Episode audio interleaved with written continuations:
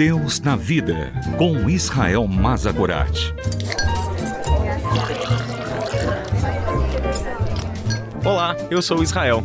Sente-se, pegue o seu café e vamos conversar sobre Deus e sobre a vida, sobre a fé e sobre as nossas dúvidas.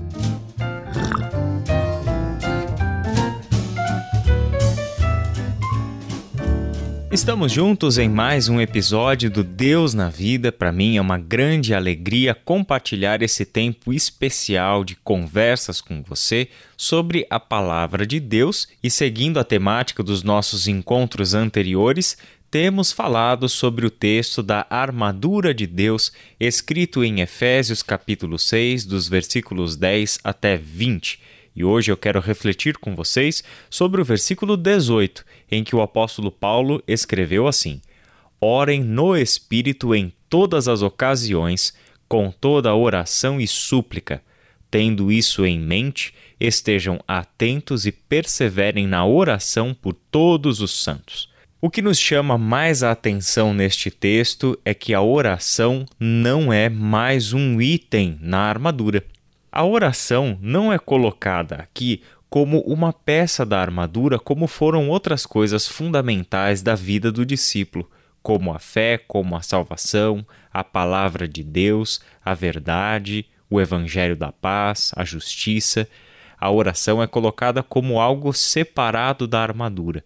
E aonde exatamente a oração ocupa o seu lugar na vida do combatente, na vida que crendo em Cristo Jesus, é jogada para dentro de um campo de batalha onde as coisas verdadeiramente são definidas, a realidade espiritual onde o mal deste mundo é arquitetado e a partir do qual os poderes malignos são articulados.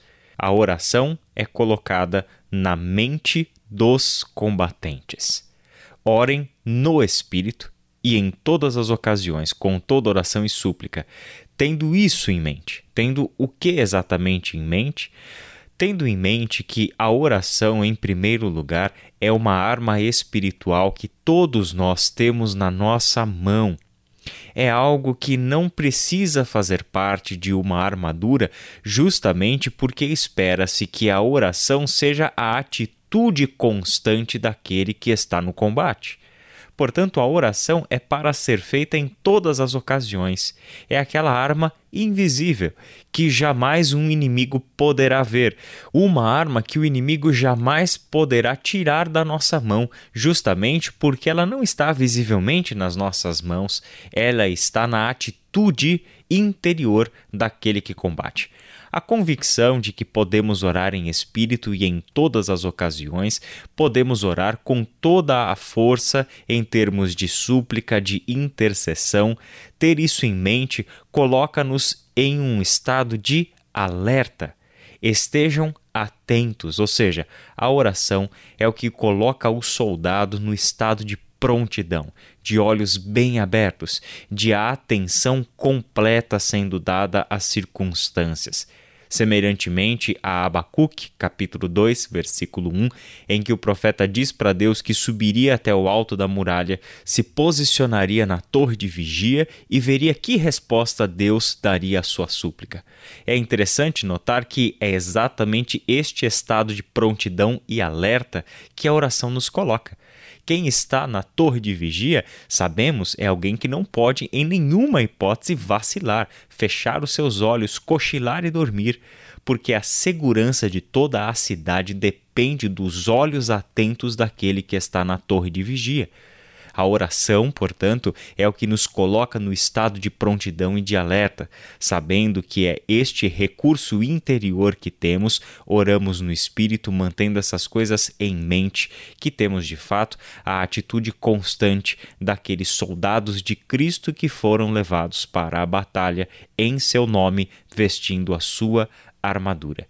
Por fim, o versículo 18 nos dá o gancho para aquela que será a nossa última conversa sobre a armadura de Deus no nosso próximo encontro.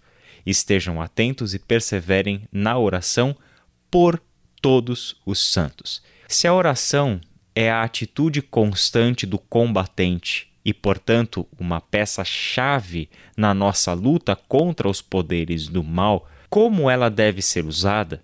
Interrogação.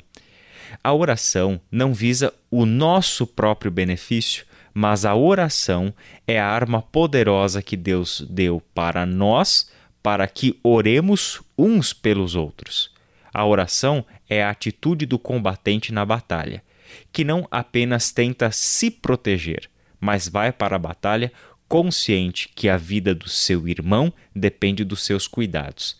Estarmos alertas, vigiarmos e orarmos o tempo todo, visando o bem do nosso irmão, visando o bem e a proteção daqueles irmãos e irmãs que lutam ao nosso lado. Bom, a gente voltará para este aspecto comunitário da armadura de Deus no nosso próximo e último encontro sobre esse tema. Que Deus te abençoe e até lá! Deus na Vida, com Israel Mazakorat. Para ouvir novamente, acesse transmundial.org.br.